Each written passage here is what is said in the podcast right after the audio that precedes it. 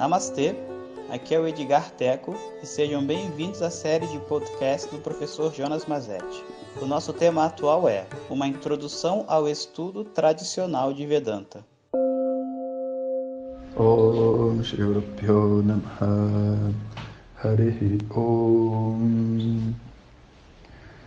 Bom dia pessoal.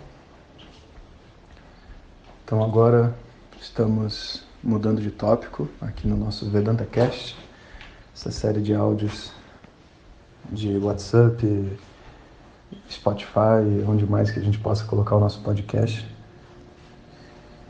É, falamos bastante sobre meditação e agora, enfim, vai ter um grupo que vai estar tá fazendo essa meditação, né, esse conjunto de amigos que está fazendo a meditação e como nem todo mundo está fazendo, não seria justo a gente é, continuar fazendo áudios né, de meditação e nem faria sentido. Então, essas pessoas estão lá no Telegram e estão tendo a experiência delas, e nós aqui vamos agora caminhar para aquilo que seria o início de uma história dentro da tradição védica e mais especificamente do estudo de Vedanta. E para isso eu vou contar um pouco da minha história, para a gente se conectar né, e poder é, entender Vedanta dentro de um contexto. Bom, eu sou carioca, né, e tenho hoje 30 e, peraí, 19, 38 anos.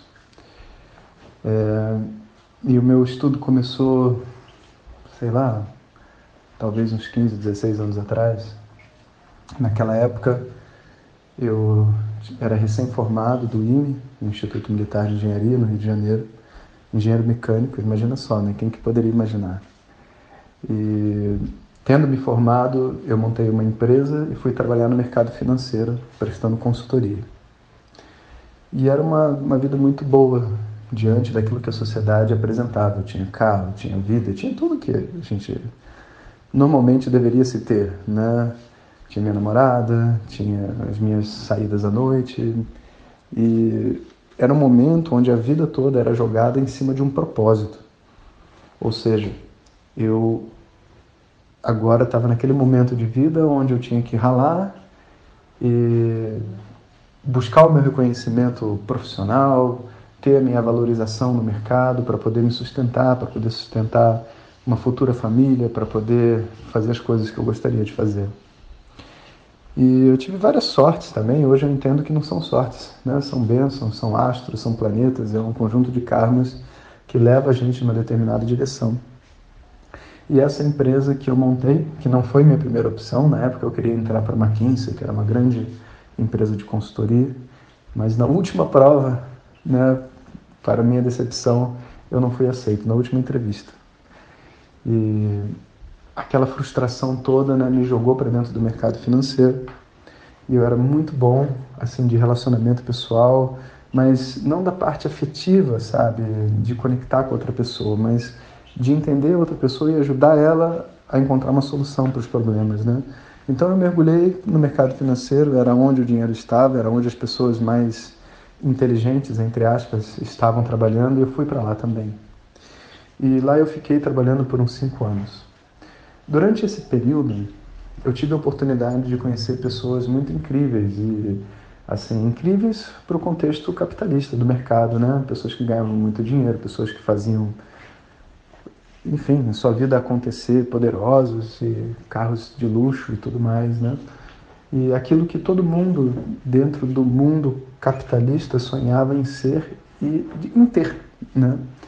Mas como eu estava muito próximo dessas pessoas e eu tinha essa pegada de me conectar com elas, né, eu tive a oportunidade de ver que a pessoa por detrás daquele papel que existia não era uma pessoa evoluída, não era uma pessoa madura, não era uma pessoa em paz e feliz. Ou seja, o fato de eu ter recursos, possibilidades, poder, fama, seja lá o que for, não acompanhava no pacote uma felicidade, né? não acompanhava uma paz. E eu lembro assim que um dia eu estava no trabalho e era uma situação assim muito difícil, as pessoas brigavam muito e, e mesquinhas e gananciosas e lutando por, por dinheiro, sabe, mas passando por cima das outras. E um ambiente horrível e que um dia, né, de noite, eu sentei, eu, na época eu praticava muita arte marcial e eu sentei na beira da calçada comendo um churrasquinho de gato vegetariano com um amigo de treino e não é vegetariano, né? Só para ficar mais pomposo, né? Porque agora é professor de Vedanta. Enfim. E a gente comendo ali churrasquinho de gato. Feliz, sabe? E o meu amigo era uma pessoa tão simples, sabe? Do ponto de vista social. Mas a gente vivia bem, a gente ria. E a gente não precisava de nada daquilo que a sociedade estava lutando e se debatendo para ter. E se por, por, mais que eu não fosse largar né, todo o meu caminho, tudo que eu plantei, etc., eu falei, cara, tem que ter alguma resposta para essa vida que seja maior do que o que a sociedade propõe. E, obviamente, não é sentar na beira da calçada e ficar rindo à toa. Isso aí é uma condição temporária, né? Mas tem que ter uma resposta, porque não faz sentido nenhum essa combinação de uma pessoa de sucesso fracassada por dentro. E eu não queria ser uma pessoa de sucesso fracassada por dentro. Eu não queria ser uma pessoa que, sabe, fiz acontecer na minha vida, mas ao mesmo tempo preciso tomar um remédio para dormir, não consigo conversar com a minha família. Não, eu não queria isso para mim. E era isso, era nessa direção que eu estava indo. Então minha mente foi dando um pânico, sabe, um pânico. E até que num determinado momento, aquelas coisas que a gente não explica, né? Eu fiz umas orações, acho que eu posso dizer dessa forma eu olhei assim para o céu, sabe? Da janela do meu quarto, dava para ver o céu. E tinha poucas estrelas, porque no Rio de Janeiro você não vê muitas estrelas, né? Mas as poucas estrelas que eu vi, eu me conectei, né? E eu tive essa intuição de engenheiro mecânico, né? Não de professor de yoga. E eu só falei assim, cara, se tem alguém me escutando, sabe? Se realmente existe uma, uma força maior. E detalhe, eu tinha lido o livro Autobiografia de um Yogi há pouco tempo atrás. Então eu estava cheio daquelas ideias das fantasias espirituais na cabeça, sabe?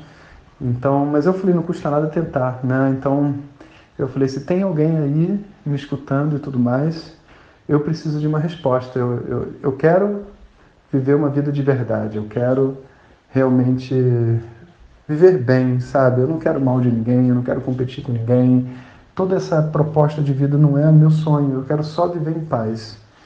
E fiz essa oração despretensiosamente, mas com muita convicção, sabe? E foi dali que nessa vida tudo começou. Eu digo nessa vida porque hoje eu tenho plena consciência que esse estudo não inicia numa vida, mas em cada vida ele tem que se reconectar, né? E o ponto de reconexão para mim foi aquele ponto. No dia seguinte, quando eu acordei, me veio um pensamento assim: eu tenho que fazer yoga. Eu tenho que fazer yoga. Eu nunca tinha feito yoga, nem só naquela época yoga não era tão famoso assim. Eu só, tipo assim, tinha ouvido falar e sabia que era bom, mas por causa da arte marcial, porque eu sabia que vários artistas marciais, eles praticavam yoga como uma forma de trazer um equilíbrio maior para sua prática física, né? Então, eu fiquei com aquilo na mente e fui atrás né, de um professor de yoga. E eu achava né, que eu precisava estudar com, sabe, com o pai do Papa, sabe? Tinha que ser um indiano, sabe? Não podia ser brasileiro. Poxa, tinha que ser um homem, óbvio, né? Não podia ser uma mulher. Como que uma mulher saberia alguma coisa? Imagina, era quanto preconceito. E todas aquelas ideias cancronadas na minha mente, graças a Deus, eu consegui ultrapassar e consegui achar alguém que se enquadrava nesse perfil torto que eu tinha criado dentro de mim e onde eu pudesse então começar o meu estudo de yoga. E foi assim, né, que surgiu meu primeiro professor, que eu conto para vocês amanhã. Então, até daqui a pouquinho. Om Shanti Shanti Shanti. Muito obrigado por ter escutado. Essas são apenas algumas gotas do infinito oceano de conhecimento da tradição védica. Para receber nossos áudios diretamente, clique no link que acompanha o título desse áudio ou baixe o nosso aplicativo Vedanta Zat. Om Tat Sat.